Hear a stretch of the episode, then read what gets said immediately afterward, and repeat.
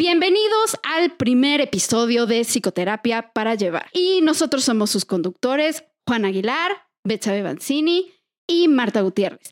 Quisiera que conociéramos un poquito más acerca de nosotros y por qué estamos haciendo este podcast. Les doy la palabra, muchachos. ¿Quién quiere empezar? Pues yo feliz de la vida de estar aquí en nuestro primer podcast. La verdad es que es algo que teníamos tramando ya un buen rato. Entonces estoy muy emocionada de que por fin estemos aquí, además en la sede de Plenia, que es como nuestro centro de operaciones. Oye, Nuestro ¿dónde cuartel vivimos? general. O sea, donde vivimos. Donde literal. vivimos, básicamente es como nuestra guarida de superhéroes. Y Ajá. bueno, yo soy Betsabe Banzini, soy psicoterapeuta. Eh, me dedico principalmente a la terapia de adultos y de parejas, que es como mi especialidad, digamos. Y bueno, como un poco de mí, además de ser psicoterapeuta, básicamente este, como 45 horas a la semana, este, pues eh, soy una persona amante de los gatos, amante del metal, súper amante del metal, para que si alguien nos escucha y que sea metalero pueda levantar su manita en seña de metal. Y pues además me encanta la música y me encanta hablar de estos temas que pueden ayudarle a las personas a tener una vida un poquito más ligera, ¿no? Que la que tenemos. Me encanta el existencialismo, así que estaré siendo sumamente sarcástica y oscura existencialmente. Prepárense el- para filosofar. Ándale. Exacto. Así es. Pues bueno, yo soy Juan Aguilar, eh, yo soy nutriólogo, yo soy psicólogo y psicoterapeuta gestalt, o sea, básicamente soy eh, uno de los gestaltistas aquí.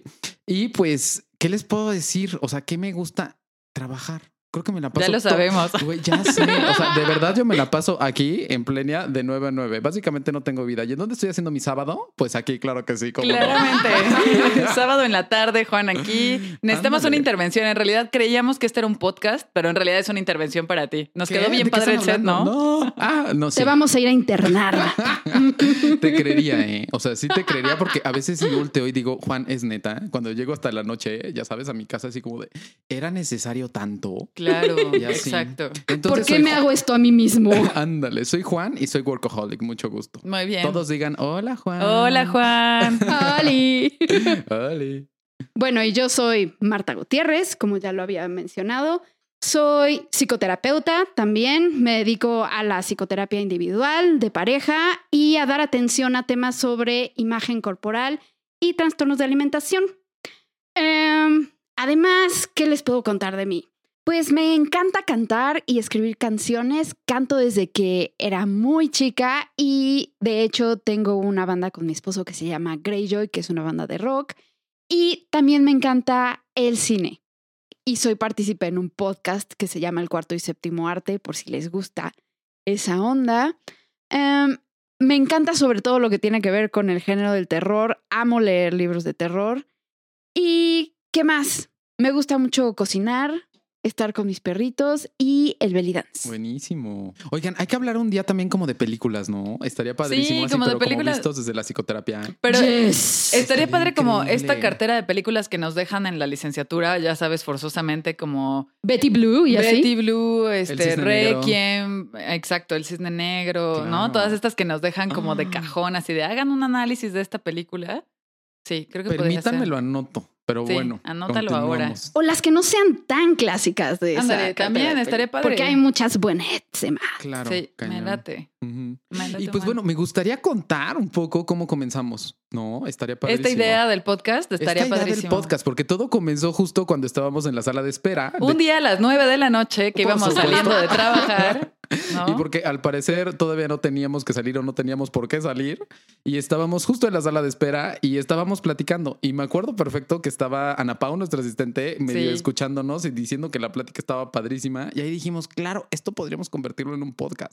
Porque imagínate tener a tres psicoterapeutas hablándote de algún tema, pero no desde este lugar como de clase o como de enseñarte todo lo que Sí, es la ansiedad. formal, ¿no? Formal, ándale, como más bien como, ¿cómo te contarían tus amigos qué es la ansiedad o qué es la depresión o qué es cualquier cosa? ¿No? Entonces, un poco esa es la intención de este podcast. ¿Estoy de acu- ¿Están de acuerdo? Sí, que nos acompañen en este tránsito que hemos tenido nosotros también, no solo como psicoterapeutas, sino como personas, ¿no? Claro. Que de pronto también nos gustaría desmitificar un poco esta figura del psicoterapeuta como robot que no se enoja, no siente, no se entristece, no se le O descompone no la tiene vida. opiniones sobre política, religión Claro, u eh, otras cosas. Entonces, desmitificar un poco esta figura y decirles, bueno, somos seres humanos, que nuestra profesión es esta, pero fluimos también como personas en la vida, ¿no? Claro, y también les vamos a hablar de nuestras cosas. De nuestros Tararán. secretos, sucios Vamos a secretos. emocionalmente aquí. Y también me gustaría que, en- o sea, decir que en el camino queremos ofrecer ciertas herramientas para que ustedes apliquen a su propia vida, ¿no? Y si les sirve, les aprovecha, eh, adelante. Sí, ¿no? exacto, ya sea para que se decidan a iniciar un proceso terapéutico o porque si ya tienen uno les ayuden nuestras herramientas a afianzar, a hacer la vida un poquito más ligera, ¿no? Ya saben, esta parte como muy práctica, por eso nos llamamos psicoterapia para llevar, porque es algo muy práctico que te llevas a tu día a día. Está Exactly. excelente. Y ustedes cuéntenme, ¿cuándo fue la primera vez que tomaron terapia? ¿Se acuerdan? Y las dos de shock. Sí, sí. O sea, la primera vez que tomé terapia fue como a los 12, no, como a los 15 años, Ajá, ya. por precisamente un asunto con la alimentación. Entonces, Fíjate. ese fue el primer proceso que tuve. Y ya de ahí hasta la uni y ya más, más, más constante y en forma durante toda la maestría y pues hasta ahorita, porque supervisión. Porque ¿No? supervisión, claro, es una de las cosas que la gente comúnmente no sabe y es que Exacto. los psicoterapeutas, los que los psicólogos que estamos dando terapia, necesariamente necesitamos estar en supervisión, necesitamos Así estar es. en terapia.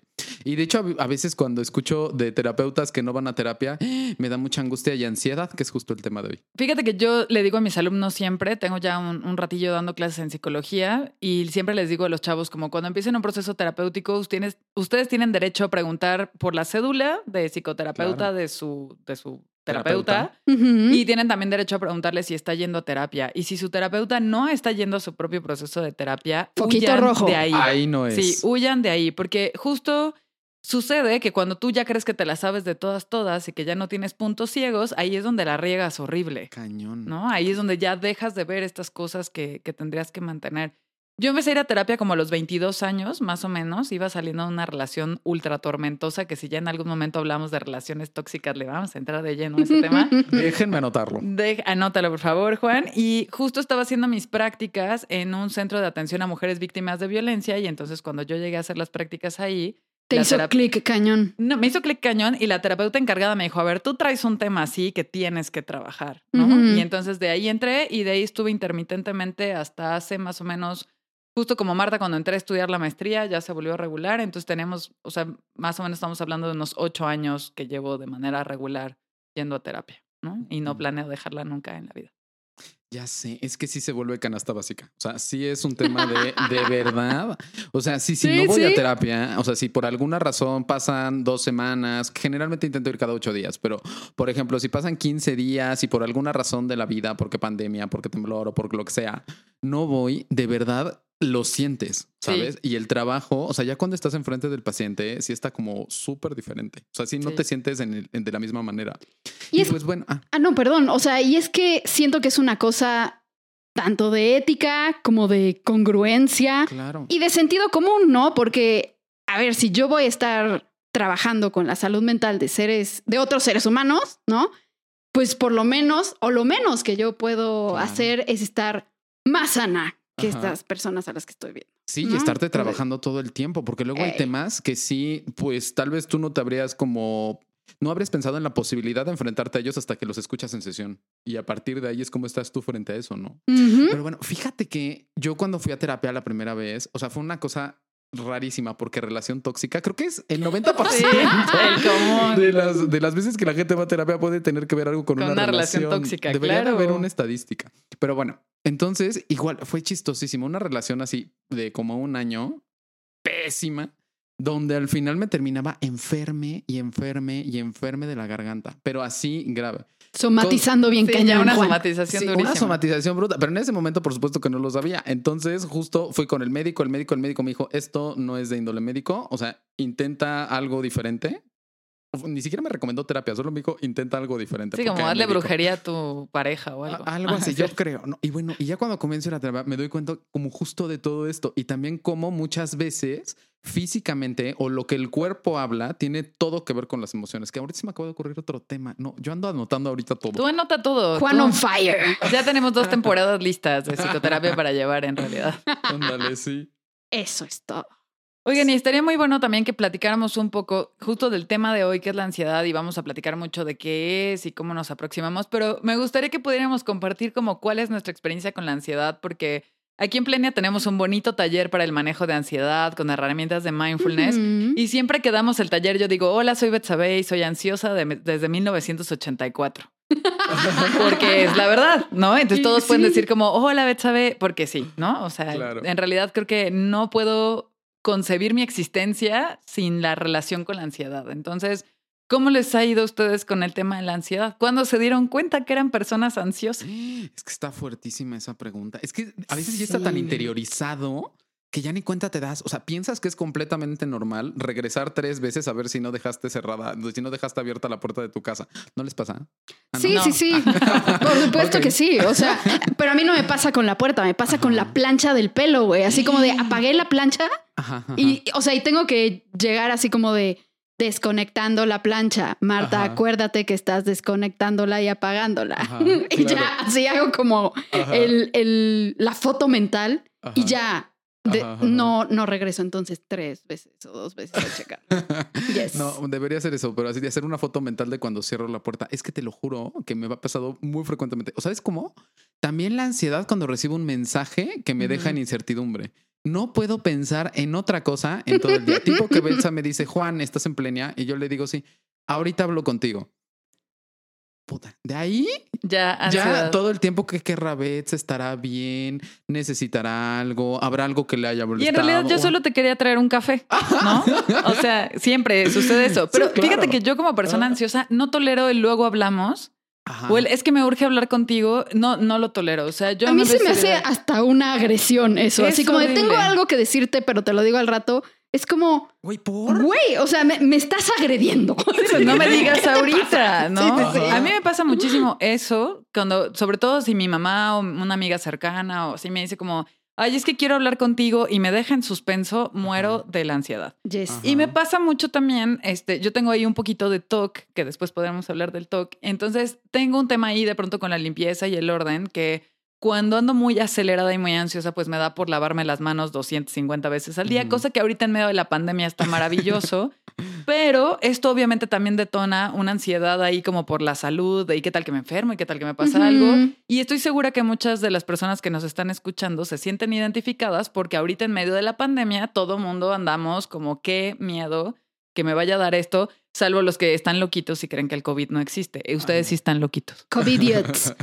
Oye, pero es que, ¿sabes qué? Es el peor momento para estar ansioso. O sea, me parece que es el peor momento de la vida porque aparte, ahorita vamos a hablar un poquito más de la ansiedad, pero una de las cosas que pasa es que sientes que la respiración no es suficiente, la respiración se acelera y entonces eso cuadra perfecto con un cuadro de este De COVID. de COVID. Claro. Entonces, por supuesto que este me parece que es el peor momento para vivir con esto. Pero es el Sí, mejor sí, momento para hacer toque, ¿estás de acuerdo? O Ah, sea, sí, yo claro, ya vivía claro. desinfectando todo antes del COVID, entonces soy muy feliz. Es Ajá. que era lo que yo iba a decir, porque, o sea, hablando de mi historia con la ansiedad, o sea, creo que empecé a captar que tenía un temperamento ansioso y que además tenía muchas conductas aprendidas, Ujú. ¿no? O sea, de mi familia en cuanto a esto, en, cuando fui a terapia durante la universidad, ¿no? Como que ahí empecé a captar, ah, claro, o sea, precisamente estas cosas que hago o estos pensamientos que se me detonan o bla, bla, bla, claro, se llama ansiedad, ¿no? Pero tuve hace unos años, como cinco años, una experiencia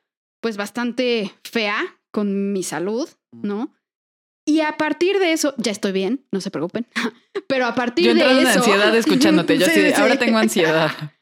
Exacto, y a partir de eso se me detonó un tema con la ansiedad por la enfermedad, ¿no? Entonces Ah. ahora, o sea, yo le digo a todo el mundo, güey, yo estaba preparada para esta pandemia desde hace cinco años, porque yo ya hacía todo este pedo, ¿no? De lavarme las manos, de, De así no tocar todo. las cosas, desinfectar todo.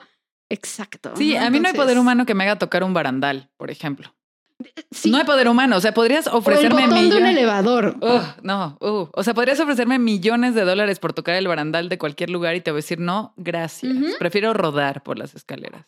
Y mira Sí. que eso es algo que hago seguido. Uno de mis talentos es rodar por las escaleras. Pero fíjate, yo no lo había pensado. Y ahogarte con tu propia Y saliva. ahogarme con mi propia saliva. Ese tendría que haber un concurso y yo lo ganaría, obviamente. Güey, O sea, ¿tienes medio, miedo de medio eso? lo comparto contigo. O sea, pregúntale a, a- a JP.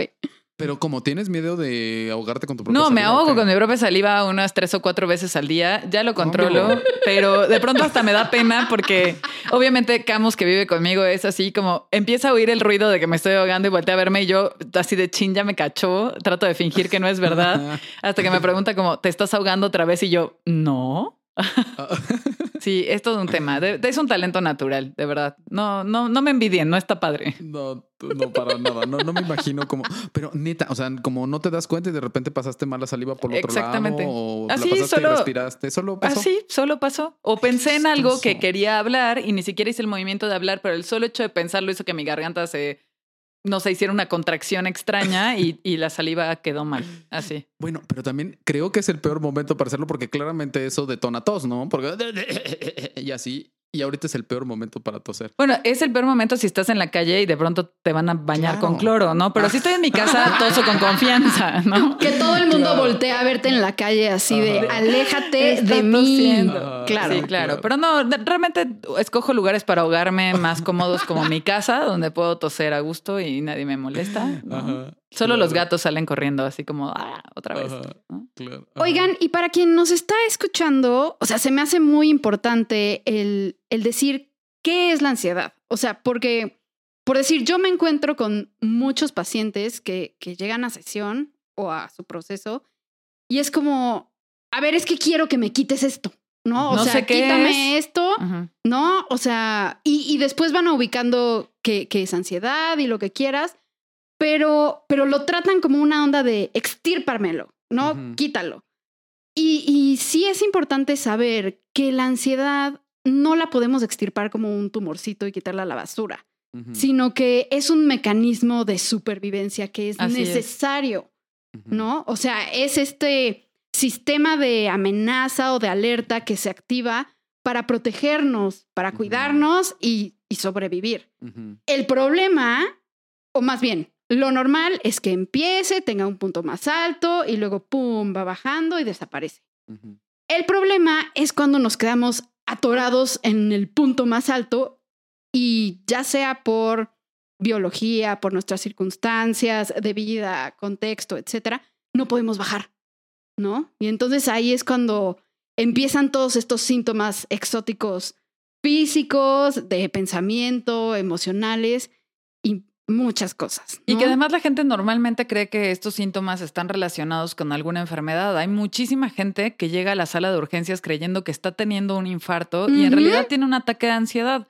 Porque los síntomas de la ansiedad o de un ataque de ansiedad son muy similares a los de un infarto, ¿no? Hay visión en túnel, entonces tu vista se reduce, hay un exceso de palpitaciones, eh, te sudan las manos, se te adormecen las manos, hay mareos, hay falta de salivación, o sea, eh, hay como interrupción en la respiración y muchas cosas que pueden ser la parte física. Y creo que lo que yo veo más como un síntoma muy característico de las personas que llegan con ansiedad a consulta es que no se sienten bien en ningún lado. No están a gusto en casa, sienten que tendrían que estar en otro lugar, no están a gusto en su trabajo o en la escuela, no están a gusto con sus amigos, con sus parejas, no están a gusto solos, o sea, tienen esta sensación constante de que algo terrible va a pasar, Eso, ¿no? eso que la tragedia está a la vuelta de la esquina, pero no saben específicamente qué es eso que va a pasar y entonces se transforma en un malestar general. Todo el tiempo se sienten mal y es cuando llegan como en este punto de quítame esto, ¿no? O sea, no sé cómo se quite, pero arráncame esto. Y es importante que comprendan que la ansiedad se vuelve esta parte de nuestro mecanismo de, de supervivencia, que es una parte importante también de mantenernos alerta y de protegernos de las amenazas. Y sobre todo que también se vuelve un componente de nuestra personalidad. O sea, quienes somos ansiosos lo sabemos perfectamente, Oyes. ¿no? Sí, Y entonces, claro. si te quitan esa parte, pues dejas de ser Juan o dejas de ser Marta o dejas de ser Betsa, porque ya no hay este componente ultra ansioso que te empuja a trabajar dos mil horas, a desinfectar todo, a planear, a sobreplanear las cosas. Que de eso yo me doy cuenta cuando yo puedo identificar cuando mi ansiedad va subiendo, porque empiezo a sobreplanear, ¿no? Yo trato de lidiar con mi ansiedad controlando las variantes y entonces yo trato como de controlarlo todo. Entonces hago mi itinerario del día, del siguiente, de la próxima semana, del siguiente mes, de mis gastos. Y prevenir, prevenir, prevenir. Totalmente. Ajá. Y ahí es cuando me doy cuenta y digo, oh, no, creo que estoy muy ansiosa porque otra vez estoy queriendo controlar Claro. todo, cuando el control en realidad no existe, es una ilusión. Lamento si eso les da ansiedad ahorita que lo escuchan, pero el control no existe. Claro, y también algo que es bien importante en el tema de la ansiedad es como justo los pensamientos intrusivos. Sí. O sea, estos pensamientos que se quedan, que se fijan y que no puedes salir de ellos. Dejé la puerta abierta, dejé la plancha este, conectada, que serían como, como los, los, los menos, digamos, o los más cotidianos. Claro. Pero podemos irnos hasta esto como de voy a morir solo. y si me muero, y si me da si me cáncer, muero, y si mi pareja me abandona. Y si me están poniendo el cuerno. O sea, como todas estas cosas que por supuesto que puede ser que estén basadas o no en evidencias, pero que finalmente es un pensamiento constante, constante y una sensación que uno no va a poder sobrevivir al respecto. Así es. Claro. Hay una cosa bien, bien interesante y una aproximación que hace la gestal desde la ansiedad, la gestal relacional. Y a mí me, llama mucho la atención porque sí hay un, un cuadro ahí. Y es que muchas veces las personas con ansiedad son personas que se viven desde eh, el aislamiento y desde el no poder compartir o no sostenerse eh, del otro, o sea, de quedarse en los auto. Me Ajá. autosostengo, me autoquedo, me autodoy, yo tengo, me tengo que poder con todo solito. Tengo que poder con todo solo. Aprendí que la vida se resuelve o la tienes que resolver tú solo. Y entonces, justo algo que dice la gestal que tiene que ver con, con lo corporal también es que justo si te das cuenta, en la ansiedad pasa que hay una respiración muy constante, pero hay poca nutrición del medio. Y eso también pasa con el cuerpo, ¿no? Entonces, una respiración como Superficial. Súper superficial, exactamente. Sí, que se queda como hasta atorada en la garganta. Eso también es importante si nos están escuchando, que identifiquen que cuando llega la ansiedad Claro. Puedan darse cuenta que la, la respiración se queda como a nivel del, de la garganta, del ¿no? pecho. A veces ni siquiera baja hasta el esternón. Está como allá arriba, como decías, en esta aceleración de... Porque estás jadeando, pero no estás tomando aire en realidad. Y porque es una metáfora incluso de la, de, de la postura existencial o de la forma de ser de la persona, que Sí. finalmente es esto, no me nutro del otro, mejor yo me doy, mejor yo me hago, mejor yo me resuelvo, en lugar de dejarse como tal vez como recargar en un lugar eh, seguro en este sentido. Porque creo que parte del cuadro de la ansiedad también es creer, y seguro todos pasamos por ahí, creer que nadie te va a poder ayudar.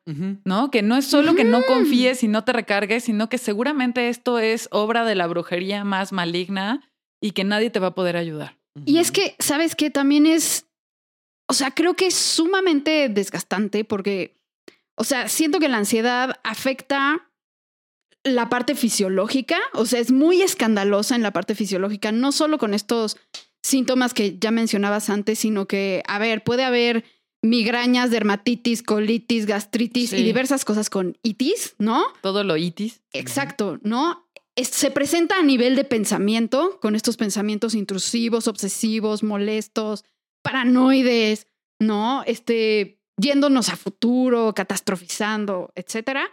Y se presenta también, o sea, la parte emocional, ¿no? O sea, tal cual el miedo, tal cual la angustia. Sí, la tristeza, este, ¿no? O el sentirse mal porque te sientes así, Sí. ¿no? Y entonces tienes esta percepción de ti mismo como, como débil, como Sí. defectuoso, ¿no? Y, y por eso es una cosa como tan, tan desgastante y que se va como comiendo Claro. muchísimos aspectos de la vida.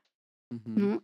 Y también me parece que antes, o sea, por el ritmo de vida, o sea, teníamos chance de estresarnos y de bajar y procesar y acomodar ese estrés. Y ahorita no. Nos estresamos y luego hay otra cosa que nos estresa y otra cosa que nos apura y otra cosa que tun, tun, tun, tun, Porque tun, además, y como te que quedas las- ahí. Claro, porque además como que la sociedad está construida que vivamos a futuro. ¿Se dan cuenta de eso? Siempre, creo que la cuarentena hasta vino a darnos como esta lección de para qué estás viviendo para el futuro si no puedes resolver el presente, ¿no? Pero todo está diseñado para que estemos siempre pensando en quién vamos a ser en 10 años, qué vamos a lograr el año que entra, cómo se va eh, a acabar un proceso académico, laboral, etcétera. Y siempre estamos pensando en algo que no es el presente y eso también alimenta mucho esta ansiedad. Claro, de hecho una de las frases es que ansiedad es igual a exceso de futuro. Sí, Entonces totalmente. es e- e- efectivamente muchas veces cuando estamos en una entrevista o estamos en una sesión con alguien con ansiedad, sí escucha que todo está y el y sí y sí, y sí. Sí, ¿y qué tal sí, que? Y sí, y qué tal que. Y si de alguna manera me pasa esto, me pasa aquello, ¿cómo le voy a hacer? Con cosas que tal vez no están basadas en absolutamente nada, ni en ninguna realidad. No, más que en conjeturas de estos temores que decía Marta. O sea, como lo que sí te invade es el miedo y el miedo es real. Entonces vienen estas conjeturas y estos temores que se traducen en y si me deja y qué tal que sí me está engañando y si pierdo mi trabajo y si me enfermo. O sea, Claro. todas estas ideas que están basadas únicamente en el miedo. Completamente. Y precisamente me encantaría que pudiéramos desde ahora sí nuestra silla de psicoterapeuta, se oye, se oye bien sangrón, ¿no? Este, pudiéramos describirle a las personas que nos están escuchando cuál es la conducta de una persona ansiosa, porque a lo mejor nos están oyendo y están diciendo, ay, yo medio me identifico, pero a lo mejor alguien más ya les dijo que son ansiosos y ellos dicen que no. Ajá, o sea, como esta onda de cuando, cuando tu ansiedad ya rebasó cierta rayita en la que necesitas ayuda. Ajá. Sí, claro. eso estaría buenísimo. ¿O qué de tu conducta nos hace saber que eres ansioso? Porque aparte, obviamente, nosotros ya lo tenemos súper manejado. Ajá. O sea, nosotros desde el, bueno, no sé si les pasa a ustedes, pero a mí me pasa que desde el primer mensaje que me envían por WhatsApp, yo ya sé que la persona es ansiosa. A mí me pasa todo lo contrario. De hecho, hago esfuerzos genuinos eh, eh, por no, por, por- por, intentar no leer hasta que estoy presente con el paciente. Porque al final, cuando, Eso está chido también. Ajá, porque al, al final, cuando de repente ya tengo una predisposición, de repente a mí, a mí, Juan, Sí. me pasa que puedo como llegar a orillar como un poco mi percepción hacia eh, esta persona seguro es y comienzo a ver como o a exacerbar mi percepción en ciertos como rasgos. Pero si hay uno, te puedo, te puedo- les puedo compartir un pensamiento súper ansioso, así Ujú. ya hablando de Sí, nuestras ya cosas. confesándote. Of course. Ya confesándome. Miren, es lo bueno de estar aquí con psicoterapeutas. Me siento empatizado. No, o sea, a veces voy manejando y entonces voy manejando y no tengo mayor tema, bla. Y entonces de repente pienso, imagínate, pero fíjate cómo viene el pensamiento intrusivo. Imagínate que sale una pelota. No sé por qué no es un carrito, no, una pelota. No es un niño, es una no, pelota. Es una pelota. Y atrás de la pelota viene el niño. Y entonces tú no puedes detenerte. Y entonces tú lo atropellas. Y entonces imagínate que te vas a la cárcel. Y luego imagínate que ahí se quedó tu carrera. Y luego imagínate que todo lo que amas hacer no lo vas a poder hacer allá. Entonces mi mente se va hasta allá. Pero hasta, hasta, hasta, hasta, allá. hasta sí. allá. Y de repente cuando reviso eh, en mi cuerpo ya tengo taquicardia, ya estoy... Sí. Y, y- y ya vivo, o sea, vivo eso que no ve, o sea, no he tenido ninguna experiencia donde algo me haya pasado. Lo más que me ha pasado es que le he pegado a un carro mientras estaba dándole de reversa. Sí, tengo accidentes de tía. Pero, es que esa es la cosa con, con la ansiedad. O sea, no importa Claro.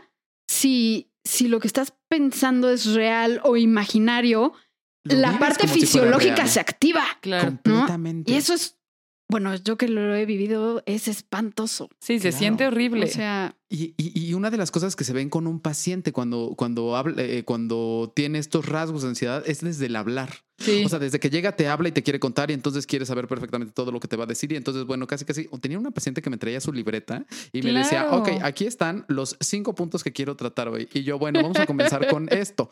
Vamos a dejar la libreta a un lado y cuéntame cómo estás. y hoy". fluye. Exacto. Porque inclusive ya con eso pasa.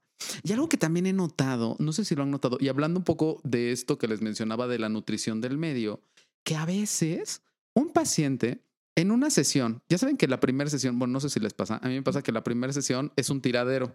Llegan y te cuentan Sí, de todo, todo. todo, Ah, claro, todo. claro. No haces absolutamente nada más que escuchar, hacer empatía, a este, mirar sin juicio, como hacer como algunos sí, como y reencuadrar un poquillo. ¿no? Reencuadrar un Como poquillo. conocer un poco a la persona, ¿no? Exacto. Desde esta experiencia. Y desde el primer momento, ya la ansiedad baja. Sí. Y es bien interesante porque efectivamente lo que se termina pasando en la terapia con tu terapeuta es que estás compartiendo tu existencia Sí. con una persona que la está sosteniendo. Y ya eso, nada más con eso, ya baja el cuadro. Sí, es un gran consuelo, hace, pero claro. Es justo, es Porque- un gran consuelo. Además, Juan, es bien frecuente que la gente que llega a terapia con un problema de ansiedad ya probó mil cosas antes. O sea, hasta tenemos este chiste de que la gente con ansiedad antes de la terapia y de los medicamentos primero pasa por la yoga, la meditación, la El chamán. brujería el Claro. chamán, las velas aromáticas, tomar agua al revés. O sea, vas a por Aceites todo. esenciales. El agua al revés no sirve. No sirve para la ansiedad. Lo siento.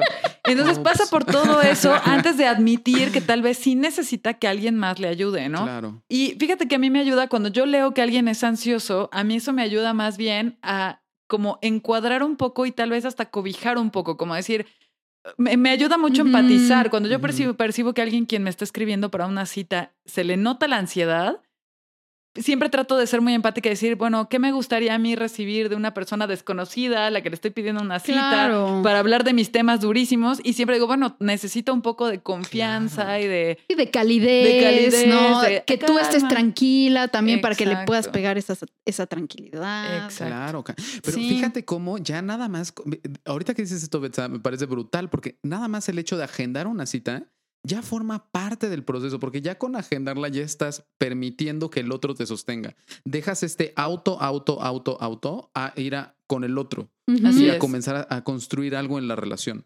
Y es interesante porque eh, la relación terapéutica siempre se vuelve sagrada, pero en este caso la relación terapéutica se vuelve más lo sanador, más inclusive que todo como todas las tareas que hay alrededor respecto a la ansiedad. O la técnica en sí. o la ¿no? técnica, exactamente. Solamente con la relación ya se hace muchísimo desde el momento de que, en que se agenda a un paciente. ¿Qué es lo que dec- decía Rogers, no? La relación es lo que cura. O sea, en la terapia lo que, te, lo que te cura es esta relación que tienes de no juicio con el otro, donde Claro. puedes abrirte y exponerte desde esta forma muy genuina y el otro te recibe de esta manera genuina.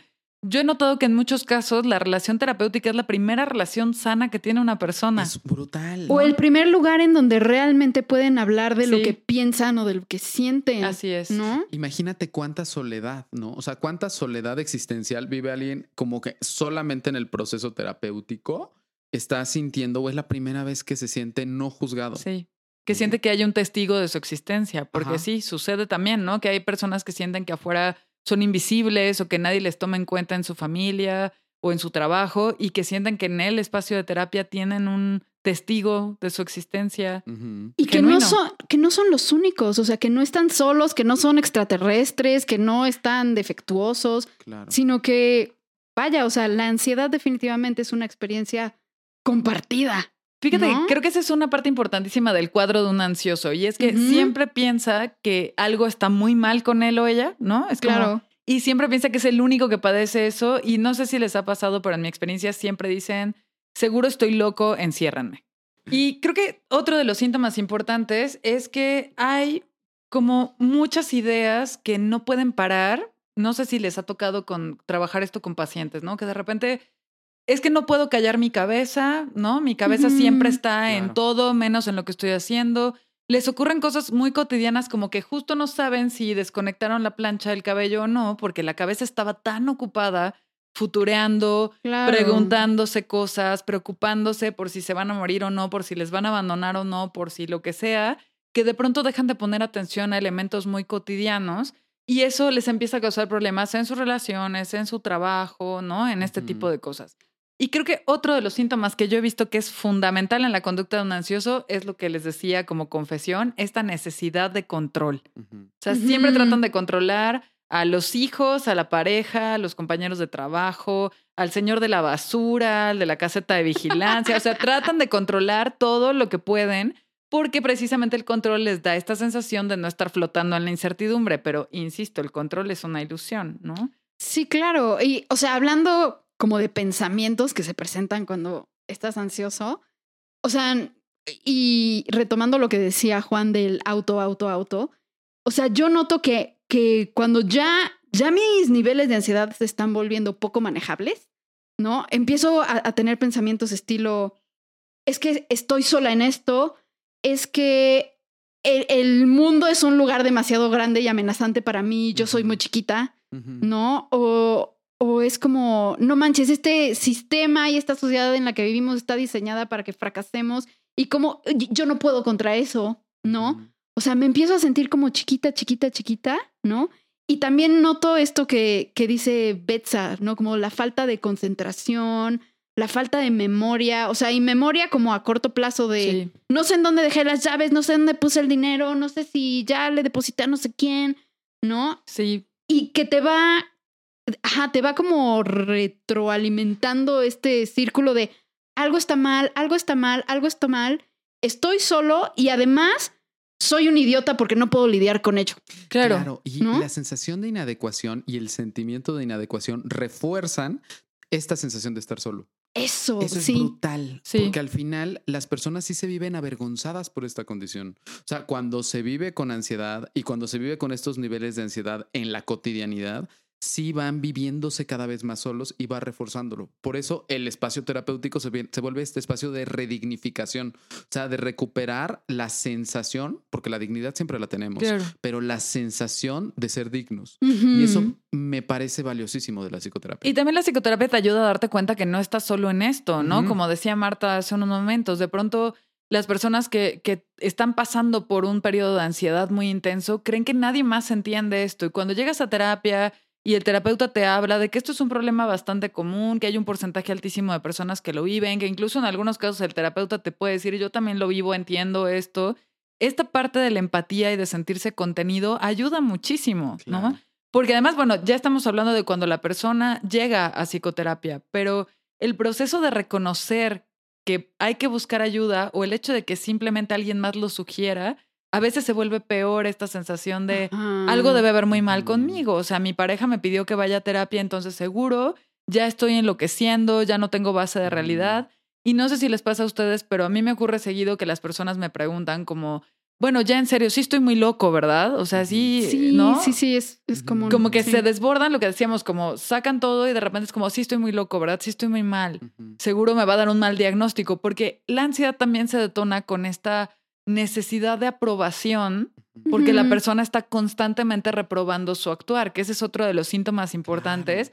Que si nos, o sea, la- las personas que nos están escuchando, si tienen este síntoma de constantemente estarse autorreprobando, Ujú. como, ay, qué tonto, ahora ya, y si perdí el dinero, y si no me alcanza, y si no, ya la regué, ya dije algo que no debería. O sea, esta autorreprobación constante es parte del cuadro de la ansiedad y que además nos va a ocasionar otros problemas, ¿no? Porque eso puede generar un tema en el autoestima, un tema, eh, una sensación depresiva, aislamiento, como de no, no convivo con los otros porque como la voy a regar, mejor me aíslo. Claro. ¿Qué? Y entonces es la puerta para N cantidad de escenarios que terminan Así siendo súper catastróficos. Pero aquí hay una cosa que me parece bien importante y es que cuando nosotros nos eh, vivimos desde este lugar, también el pedir ayuda se vuelve como parte del proceso de sanación. Sí. Eso. O Eso sea, está brutal. que pedir ayuda está bien e incluso pedir ayuda es signo de salud mental. Así es. ¿Mm? Finalmente, sí, sí. porque si, si lo pensamos con detenimiento, si una persona que pide ayuda es una persona que sí tiene un nivel de autocuidado.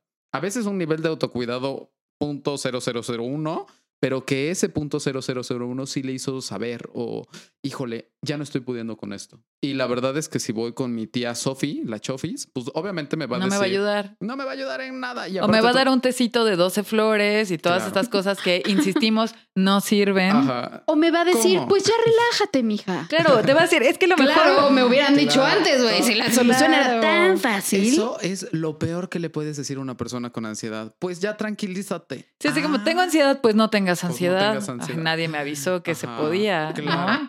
O pues respira, pero no desde ese lugar terapéutico, porque la respiración también ayuda mucho. Pero de pues ya respira. ¿Sabes Eso qué? Creo es que encontrarse con este juicio y con esta como invalidación de la experiencia ansiosa hace la experiencia todavía peor, Claro. ¿no? Porque vas con tu tía Chofi, le dices como tía Chofi, es que fíjate que tengo estas palpitaciones y me siento así, la tía Chofi dice, ay, pues relájate, mijita, ¿no? Claro. no ayuda en nada porque se refuerza esta idea de que algo está mal. Y ahí es donde muchas personas, en lugar de buscar ayuda, pues caen en temas de automedicación como las adicciones, ¿no? Claro. Caen en un tema de, pues, beber cotidianamente o, o fumar marihuana. o comer mucho, o, comer comprar mucho. Claro, para Mm, que esta claro. ansiedad pueda anestesiarse un ratito, Ajá. pero eventualmente va a tener un rebote, ¿no? Lo cual justamente creo que nos abre la puerta a poder hablar de cuáles son las maneras de anestesiar, ¿no? La Estaría ansiedad. Porque buenísimo. justo las conductas que nos ayudan a anestesiar la ansiedad, no a, tra- a, tratarla, a tratarla, sino a anestesiarla, son justo conductas que terminan siendo compulsivas. Pero antes de entrar ahí, quería decir una cosa y quiero preguntarles si ustedes están de acuerdo. Eh, ¿Hay algo que la psicoterapia individual hace, pero también que no, la, no lo presta el grupo terapéutico. Cuando digo esto, es que en el grupo terapéutico tienes algo que no tienes en la psicoterapia individual y es el yo también. Que si bien el terapeuta se puede autorrevelar o puede como mostrar una parte de sí y que seguramente eso es muy terapéutico, no hay nada e- en el tema como de vergüenza o algo así. No hay nada como cuando estás en un grupo terapéutico y escuchas el yo también. Claro. He notado que he tenido pacientes con determinadas eh, condiciones que en la terapia podemos hacer mucho, pero cuando encuentran un grupo, da una sensación de paz y de dignidad y de conexión y contacto de decir, neta, no soy el único y neta, no, no está mal ser yo.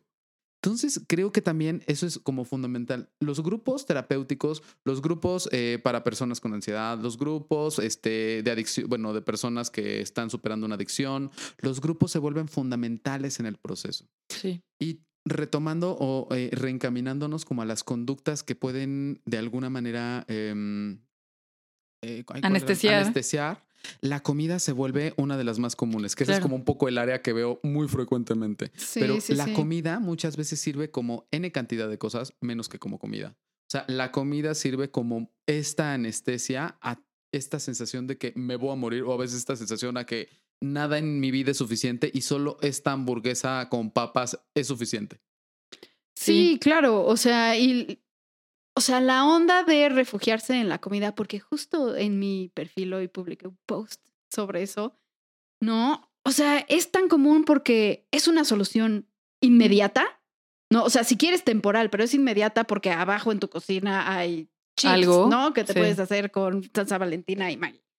Eh, siento que también muchas veces te, te da una sensación como de reconectarte con el cuerpo y eso te aterriza y, y es una forma de calmarte. ¿no? También siento que comidas que, que te llevan como a recuerdos o a situaciones Claro. agradables te reconfortan, Claro. ¿no? O sea, hay mucho, o sea, definitivamente, y ya hablaremos más de esto después, o sea, la alimentación no es solo una onda física, sino muy, muy psicológica. Claro. Y muy emocional. Y no, y no es lógico, Ey. o sea, no, no parte desde una lógica básica, o sea, es algo muy complejo. Justo estaba platicando con una, eh, una paciente y parte de la conducta, o sea, de un cuadro de ansiedad muy severo que tuvo fue, de, y, y me lo contaba así, ella se restringía inmensamente toda la semana y el fin de semana intentaba, bueno, eh, era cuando presentaba como más cuadros de ansiedad y era brutal cómo de repente pasó, justo imagínate estaba todo en silencio, la casa estaba en silencio, estaba, ya no había, aparte creo que no se había caído el internet, o sea, no había manera de distraerse y comenzó con el tun tun, en el corazón, se comenzó a acelerar, acelerar su ritmo cardíaco y después bajó a la cocina pues, a buscar algo para picar y vio el bote de nogada. De los no chiles en nogada. manches. O sea, quiero que te imagines la cantidad de, Sí. de, de energía que está contenida en un bote de nogada Sí. y se bebió todo el bote de nogada. ¿Qué explicación lógica le das a eso? Ninguna más que justo una anestesia esta Sí. ansiedad. Y Sí, después viene el pensamiento de culpa, Claro. eh, la persecución respecto a lo que hizo eh, de ella misma. Y posteriormente viene una conducta eh, compensatoria, que en este caso fue como vomitar. Pero nota cómo todo parte desde este, desde este primer síntoma que se vive de ansiedad. Claro, y hay una situación ahí importante también y es que muchos pacientes con ansiedad refieren que aunque la anestesia les haga sentir mal, prefieren el malestar de la anestesia que el malestar de la ansiedad. Claro. O sea, prefieren sentirse a full de haber comido algo que es demasiado, que fue un atracón, que sentir las palpitaciones. O prefieren sentirse mal por haber bebido o haber consumido alguna otra sustancia. Los analgésicos, por ejemplo, es algo de lo que hablamos muy poco, pero muchas personas ansiosas recurren a analgésicos de venta libre para reducir su ansiedad. ¿O Aunque qué eso tal les- las compras también? Claro, Así de me meto a Amazon y me gasto cinco Todo mil para pesos bajar. en una sentada, ¿no? Claro. Y prefieren el malestar de tener esta como este remordimiento del comprador o prefieren el malestar de la gastritis que les ocasionan los medicamentos que la misma ansiedad. Entonces también es importante que cuando nosotros trabajamos con alguien con estos cuadros, hacerle consciente que el precio a pagar por esa anestesia es muy alto. Es un precio económico, es un precio social, es un precio emocional, es un precio físico que hay que, eh, o sea, como sopesar y decir, a ver, es mejor que trabajemos la ansiedad a que sigas recurriendo a estos mecanismos de anestesia que te acaban ocasionando otros malestares. Y Claro. sobre todo no resuelves a largo plazo, Así es. ¿no? O sea, sino que hay un bienestar momentáneo y después, ¡pum!, otra vez y otra vez y otra vez, Claro. ¿no? Y también esos mecanismos de afrontamiento poco saludables, por lo mismo van escalando, Así es. ¿no? Porque dejan de ser efectivos y tienes que aumentar, entre comillas, la dosis. Claro, ya una botella ya no es suficiente, entonces vamos por dos, o una compra no es suficiente, vamos por todas. ¿no? Exacto, exacto. Claro. Y Claro. Pues bueno, vamos a hablar de nuestras cosas.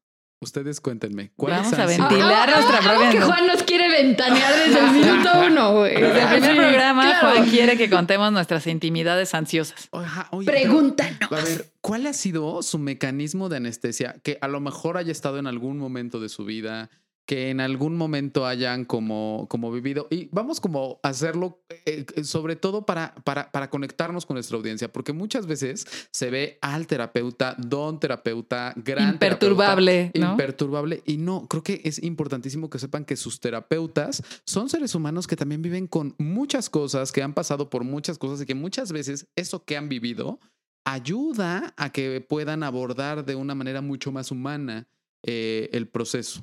Entonces, cuéntenme.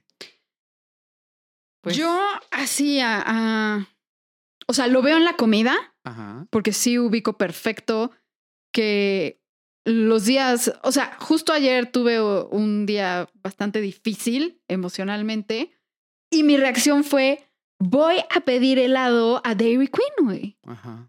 Y, comp- y compré, y, y no compré un heladito. Compré un litro de helado, o sea, además con el pretexto de, de es el helado favorito de JP, de mi esposo, Ajá. ¿no? Entonces, como, claro, vamos a compartir este helado y me lo merezco porque hoy me siento de la super chingada, ¿no? Y, y como de forma más general, o sea, yo veo mucho que caigo en la parte de la autoindulgencia. Ajá. O sea, yo estoy muy ansiosa durante varios días, ¿no? Porque además la dificultad más grande que yo tengo es, o sea, cuando se, se activa esta parte fisiológica de la ansiedad en mí, me, me cuesta mucho trabajo bajar de ahí, me cuesta mucho trabajo activar como mi sistema nervioso parasimpático y activar esa respuesta de relajación del organismo. Y entonces me empieza a dar ansiedad mi ansiedad, ¿no? Claro. Me, dan, me dan más ansiedad mis síntomas fisiológicos. Que sería como Inception, pero de ansiedad, ¿no? Ajá. Es como Exacto, ansiedadception. así. ¿No? Dale, ajá, ajá. Entonces caigo en este pensamiento de, de, a ver, no, o sea, pobrecita de mí, y entonces me merezco, Ajá. y anote usted aquí, Ajá, ajá. echar la flojera y ser improductiva todo el día, comer esta cosa, este, tan, tan, tan, tan, tan, ¿no? Entonces voy buscando como estos Autoindulgencia. shots de, de placer momentáneo, Claro. ¿no? Con pura autoindulgencia. Claro, o sea, claro. ese es mi, mi talón de Aquiles. Bien cañón. Yo te voy a contar, está muy cañón, pero o sea, aparte de todo, aquí me Yo lo te voy a contar Yo y, te voy a y se ajusta el chal. Y me Se ajusta- ajusta el chal. Cuéntanos, Pedrito. que yo soy el Pedrito sola de esta, ¿cómo se llama? De, de este lugar llamado Plenia, de este mundo llamado Plenia. Te amamos fíjate, Pati, infinitamente. que- no, pero fíjense, o sea, fíjate que a mí me pasa y de verdad que ha sido todo un reto el tema del trabajo. O sea, el trabajo. No lo habíamos notado, ¿eh? Ay, ya sé. Cero, cero. Cero. Cuando uno llega, Juan ya está aquí. Cuando uno se va, Juan sigue aquí. O sea, es imposible Sí. no notarlo. No, pero es que el tema de, de- de- del trabajo se ha sido. Ha, ha habido momentos, por ejemplo, en hace como yo creo que dos años, eh, cuando me di cuenta de, ok, esto es un problema, voy a ir con mi terapeuta.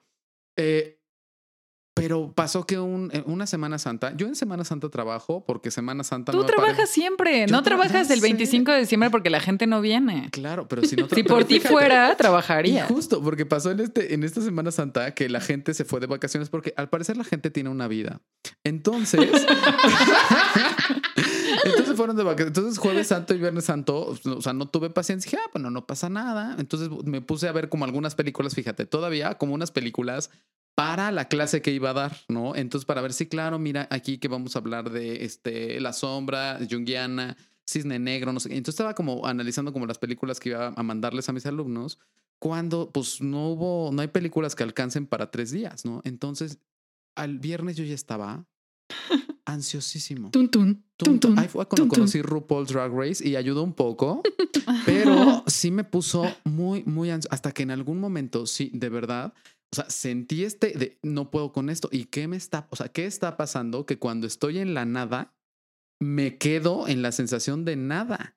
Y entonces me doy cuenta cómo eso se vuelve una anestesia de una cantidad de faltas en ese momento de mi vida, que justamente al no satisfacerlas y llenarlas con este satisfactor falso que es el trabajo, pues entonces me ponía en estos cuadros de ansiedad severísimo. Y les quiero contar y les quiero compartir que ahora yo ya me doy el sábado. Ya el sábado intento no venir a trabajar. Sí, y de verdad para mí es como todo un reto. Estrellita Ya para sé. Juan. Estrellita para Juan. Sí. Entonces, o sea, tú cubres tu ansiedad con productividad. Con productividad, fíjate, porque son formas distintas de cubrir, pero el fondo es el mismo. Ujú. ¿Te das cuenta? Sí, Porque sí, sí, claro. Uno puede ser autocomplacencia, el otro puede ser productividad eh, compulsiva, pero al final termina, termina siendo una historia de ansiedad.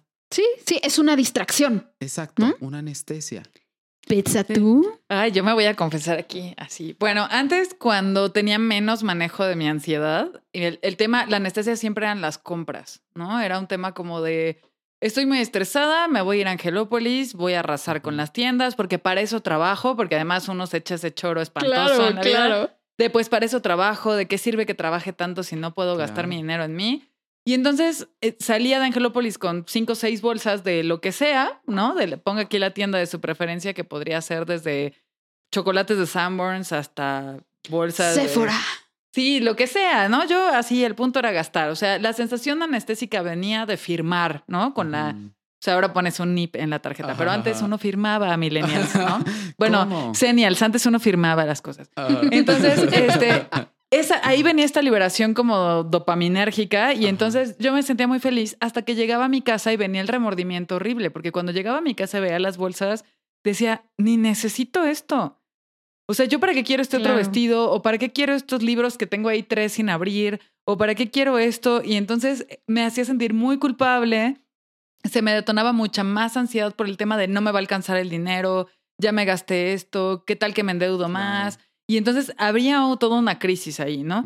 Después le entré un poco a este tema del desapego, que es algo que la verdad es que ha arreglado mucho mi vida. Y bueno, Camus no me dejará mentir, yo vivo tirando cosas, ¿no? Odio la acumulación de cosas. Entonces yo abro mi closet, saco una cosa que medio ya no me gusta y la boto y la dono, la regalo, la vendo y si no sirve se va a la basura. Porque ahora me causa ansiedad acumular, entonces más bien tiro todo. Y entré en este rollo porque justo los budistas tienen algo muy lindo que dicen que la felicidad está debajo de todas esas cosas que posees. Y yo me di cuenta que todo lo que compraba acababa reflejándose en un malestar peor del que tenía en el momento en el que lo compraba. Entonces ahora ya no es eso, ¿no? Ahora trabajo algunas cuestiones un poco más sanas o más productivas como el ejercicio, ¿no? Yo cuando ando ansiosa, lo mejor que puedo hacer es salirme a correr, ponerme a brincar, entrenar box, o sea, o levantar peso, lo que sea que eso me hace sentir mucho más tranquila y me hace sentir que estoy como encargándome del problema, ¿no? Y otra cosa que hago, como a lo mejor no tanto como anestesia, sino un poquito más integrada, es Mm. cocinar.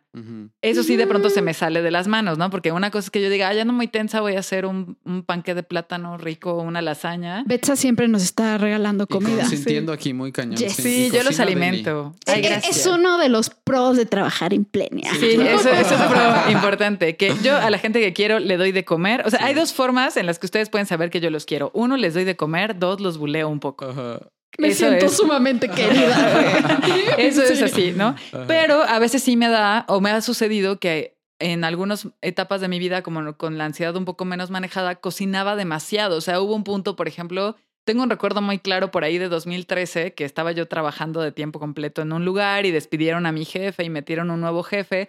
Y ese jefe era como, no sé, era muy molesto en realidad. Nefastito. nefastito. Y entonces yo todas las tardes horneaba tres o cuatro lasañas y tres o cuatro charolas de brownies, de las cuales obviamente pues un- una parte me la comía, pero otra parte, ah, porque mi ansiedad va mucho a cocinar, pero no necesariamente a comer. Claro. Entonces de pronto eran así cuatro lasañas que yo decía, ¿y qué voy a hacer con esto? Entonces llevaba lasaña a la oficina, le llevaba a mis papás, Eh, le hablaba a mis amigas como de estás en tu casa, te voy a llevar lasaña, o sea, porque ya no sabía qué hacer con eso, ¿no? Ahora ya no tanto, y ahora sí me he dado cuenta que cuando se me va de las manos la ansiedad, el estrés, así mi comfort food para hoy tuve un día pesadísimo y quiero esto, son los churros con cajeta. Nice. O sea, eso es cañón, cañón. Oye, y eso es una cosa bien interesante. Fíjate, rara vez, no, no digo que nunca, pero rara vez he escuchado que una persona ansiosa y que proyecta la ansiedad con la comida, que lo hace con 200 gramos de salmón. O sea, la verdad es que no. Sí. Generalmente es claro, la fiesta de los carbohidratos. Sí. O sea, todo, todo, hidratos de carbono simples, por supuesto. Es decir, azúcares, papitas, dulces, pasta. papitas, Porque pastas. dopamina, o sea. claro, claro. claro, porque finalmente es una recompensa. O sea, es una recompensa muy rápida. Claro. a esto. Entonces, claro. Y lo hacía también ahí, en realidad. O sea, para mí el tema del postre era lo que me salvaba de la ansiedad, pero luego venía el rebote de la culpa de cómo es posible que haya roto mi sagrado plan de alimentación que amo tanto. Entonces salía peor, ¿no? Claro. Ya, obviamente también después nos echaremos nuestro episodio de trastornos de alimentación, ¿no? y Uh, hablaremos de sanar uh, la relación con la comida. Y desde que mi relación con la comida es más sana, o sea, es mucho más sana, pues ya, si de repente se me antoja comerme un postre, me da igual y me lo como, la verdad. Pero ya no viene desde este lugar de vacío y de necesidad de voy a amortiguar la ansiedad con medio pastel. Mm. Es como, bueno, voy a amortiguar mi ansiedad con dos churros con cajeta, voy a seguir mi vida normal porque la vida Claro. sigue así. Pero, o sea, todo, todas la persona, las personas que me conocen saben que ya llegué al límite cuando digo voy a pedir unos churros. O sea, ahí ya. Me gusta mucho Claro. esto que estás haciendo, o sea, de mencionar las herramientas de afrontamiento poco efectivas y cómo le diste la vuelta, ¿no? Porque ahorita, a- ahorita que hablabas, también me identifico mucho con esta onda de la culpa de después, Sí. ¿no? O sea, porque claro que tengo todo, o sea, conductas autoindulgentes y entonces después viene la culpa y el remordimiento y todo. Y lo que yo he encontrado que me ha, o sea, que me ha ayudado a darle la vuelta a eso, es cambiar la autoindulgencia por autocuidado, Autocuidado. ¿no? Porque la autoindulgencia, o sea, al final del camino de, de esta siempre hay autodestrucción, ¿no? Y al final del camino del autocuidado hay bienestar y salud Sí, y hay felicidad. construcción.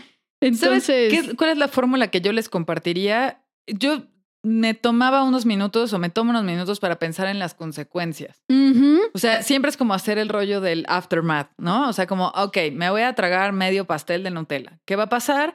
Me va a doler el estómago porque aparte, como buena persona ansiosa, mi sistema digestivo es muy susceptible a toda variable de ansiedad y por ende Ah, de buen alimentación. ¿no? Eso también hay que tocarlo. Entonces es como, me voy a comer medio pastel de Nutella y me va a doler el estómago, tal vez hasta me enferme del estómago, además me voy a sentir súper culpable, voy a entrar en alguna conducta compensatoria como de comer mucho menos mañana o de, ah, ¿no quiero pagar eso? No, no lo quiero pagar. O quiero, me urge ahorita entrar a Amazon y pedir estos tenis increíbles.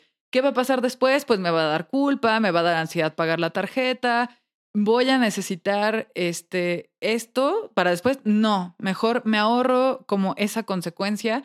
Y ahí es donde busco estas herramientas como más integradas de afrontamiento, como ¿qué sí me puede ayudar a sacar esto sin que tenga una consecuencia? Bueno, pues puedo salir a correr, puedo jugar con mis mascotas, puedo cocinar algo rico. ¿Esto me representa un problema después? No. Entonces, ese es como un tip y esta es como la fórmula que, que les puede ayudar, ¿no? De repente a, a quienes nos escuchan decir como, bueno, me quiero tomar este, una botella de Bacardí, mm, ¿va a haber consecuencias? Pues sí, mejoras otra cosa que no tenga estas consecuencias dañinas. Claro. Sí, y es que siempre, o sea, por más difícil que sea o por más pequeño que parezca el espacio entre estímulo y respuesta, ¿no? O sea, siempre podemos elegir romper ese ciclo de malestar, ¿no? Lo, lo que necesitamos es como este chispazo de conciencia que nos diga, a ver, para, Sí. ¿no? ¿Y cómo podrías abordar esto con más sabiduría, ¿no? O, o qué necesitas ahorita que la estás pasando mal, ¿no?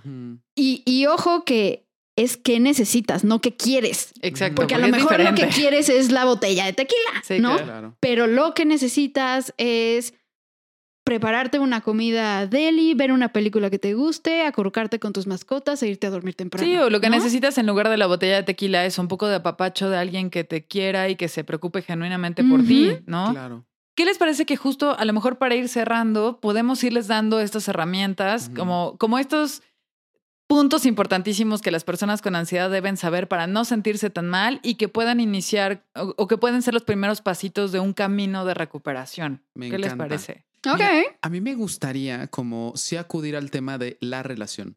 O sea, siempre que, bu- bueno, muy frecuentemente que hay un tema de ansiedad, mi intención siempre es ir a ver cómo estoy en la relación. O sea, cómo estoy en la relación con, con, con mi gente, quién me está sosteniendo. Porque el hecho de que nos demos cuenta que tal vez estamos completamente en el auto, me ayuda a, a- a- poder como trabajar de manera profunda con el tema de ansiedad. Entonces, como con quién me estoy recargando, quién me está sosteniendo, quién me escucha. Es, es, es muy sorprendente ver que al final hay muchas personas que van por la vida no sintiendo que haya alguien en su entorno que los esté sosteniendo. Entonces, en, es- en este sentido, yo creo que la herramienta que yo daría, porque gestaltista relacional, Porque Es- tía, amo. porque tía, porque tía gestáltica. porque tía gestáltica es la relación. O sea, siempre como acudir a la relación y ver cómo estoy yo en la relación. Ok. Ok. Yo creo que, a ver, yo la quedaría en primer paso, así yo diría como paso número uno, reconocer que tienes ansiedad y saber que no estás mal y que no hay nada malo en ti por tener ansiedad, que somos Bien. muchísimas personas las que tenemos ansiedad, que la ansiedad de hecho es un mecanismo que nos permite sobrevivir ante las amenazas de la existencia, ¿no? Y que lo único que hay que hacer es aprender a manejarla. Yo siempre le digo a mis pacientes ansiosos, como la ansiedad no se va a quitar, pero sí puedes aprender a usarla como tu tabla Claro. de surf y entonces estar sorteando la vida y manejarla y usarlo en algún momento hasta como un combustible, ¿no? Porque la ansiedad ya bien manejada se transforma en una fuerza vital y en una energía Energía. muy productiva que te ayuda a anticipar cosas, pero no desde el sufrimiento y la preocupación, sino desde la previsión, el autocuidado, desde si yo ya me conozco y ya sé que esto va para allá, pues entonces preveo, ¿no? Si ya sé que voy a tener un día pesado, un día precisamente le contaba a Marta eso de yo ya sabía que mañana, que el día siguiente iba a tener un día horrible y entonces desde la noche anterior decidí cocinar algo muy rico, decidí dejarme unas horas libres para poder relajarme. ¿No? Como ya podemos usar esta ansiedad para prever un escenario futuro que sea mucho más favorable y que sea desde el autocuidado y no desde la catástrofe. catástrofe. Así que creo que esa sería la herramienta que yo les dejaría. Sí, o sea, yo para complementar esto, ¿no? O sea, sí creo que es bien, bien importante el conocer los patrones de nuestra ansiedad, ¿no? O sea, cuáles son nuestros detonantes, cómo se da en nosotros, si es más física, si es más en el pensamiento. Como la anestesia. Sí, ajá, como la anestesio, porque entonces así puedes prevenir, ¿no? Y, y a mí también me gusta abordar la ansiedad desde dos frentes. Una más desde el estilo de vida tal cual, de a ver si ya de por sí tendemos a ser personas ansiosas por temperamento, por biología, por lo que quieras, ¿no? Pues a ver, va a ser siempre bien importante dormir bien, alimentarse bien, hacer ejercicio, saber poner límites, cuidar nuestras relaciones, ¿no? O sea, como que eh, esas reglas como generales y básicas de por sí ya te ponen un buen escenario en el cual funcionar. Claro. Y después está la ansiedad como más relacionada a situaciones específicas, ¿no? Que es como, a ver, si yo me peleé con mi novio o con mi mamá en la mañana, ¿no? Y tengo mucha ansiedad, pero llego y quiero trabajar esa ansiedad este, comiendo papitas, pues no. O sea, lo que hay que hacer es no evadir y abordar la situación directamente y, a ver, voy a hablar asertivamente con mi mamá y vamos a arreglar eso. Y esa sí es una solución a largo plazo. Así es. ¿no? Entonces, eso, me gusta hacer como esa división de la ansiedad general y la ansiedad. Específica. Eso. Claro. Y Me muero de curiosidad de saber si alguien tiene alguna duda, cómo les está cayendo toda esta información a las personas que nos están escuchando. y yo así, también- yo, Juan, tengo muchas dudas. Tengo muchas dudas. ¿De qué? ¿De la existencia? Tengo como miles. ¿Qué hacemos aquí? ¿Y qué les parece si les dejamos el correo en la descripción, no? Sí, Para les dejamos el correo. Estaría buenísimo justo que nos platiquen un poco de cómo les cayó este primer episodio de psicoterapia para llevar. Y sobre todo también que se lleven como este tip, así como, creo que lo que les voy a decir ahora es como un abrazo calientito en su corazón, ¿no? Que no están solos y pedir ayuda no está mal, ¿no? Pedir ayuda muchas veces es el cambio que necesitas en la vida y que si este podcast les puede ayudar un poquito a tratarse mejor y a quererse más, pues esa es precisamente nuestra intención. Entonces, eh, pues pueden escribirnos ahí al correo que aparece en la descripción si tienen dudas, si tienen alguna sugerencia de tema que quieran que abordemos. Por ahí les tenemos ya planeados unos muy interesantes. Sí. Y también, si quieren conocer más acerca de nuestro trabajo de forma individual, me gustaría que le dejáramos a las personas que nos escuchan nuestras redes sociales, ¿no? Para que cualquier cosa también puedan checar nuestros perfiles. Claro, me encanta. Pues yo estoy, a mí me pueden seguir eh, como la persona alegre y gruñona que soy a la vez en Twitter. me pueden encontrar como arroba Betzalcoatl, así como Quetzalcoatl, pero con B. Órale, Betzalcoatl. Y también me pueden encontrar, tengo una fanpage en Facebook que se llama Estoy como Beban Cini Terapeuta y ahí también todo el tiempo estoy publicando contenido sobre salud mental y también que sigan nuestras redes en Plenia. Estamos en Instagram como arroba plenia.salud.mental y así estamos también como Plenia Salud Mental en Facebook, así que también búsquenos para que tengan ahí contacto con, con lo que producimos los tres en este bonito espacio. Nice. ¿Me Juan, creerán que no, no me sabía cuáles eran mis redes? O sea, Sí te creo, tía, sí te creo. Sí, no, es que de verdad que no, no soy tanto Y tú así de mis redes sociales, Redes receta del té de ajolote, ¿no? Oigan, y entonces estoy en Twitter como arroba NutriSic Juan, o sea, como Nutri de nutriólogo, Sic de psicólogo y Juan de Juan. Entonces, NutriSic Juan, todo derecho. Estoy en Instagram como Juan-Aguil, como de Aguilar, pero es solo Aguil. Y en Facebook me pueden encontrar, pues me ponen, mandan un, un- un friend request porque no tengo página especial. Pero este, estoy como Juan Aguilar. Perfecto. A mí me pueden encontrar en Twitter como MF-GTZ de Gutiérrez. O sea, Sí, sí, sí, ya sé, ya sé.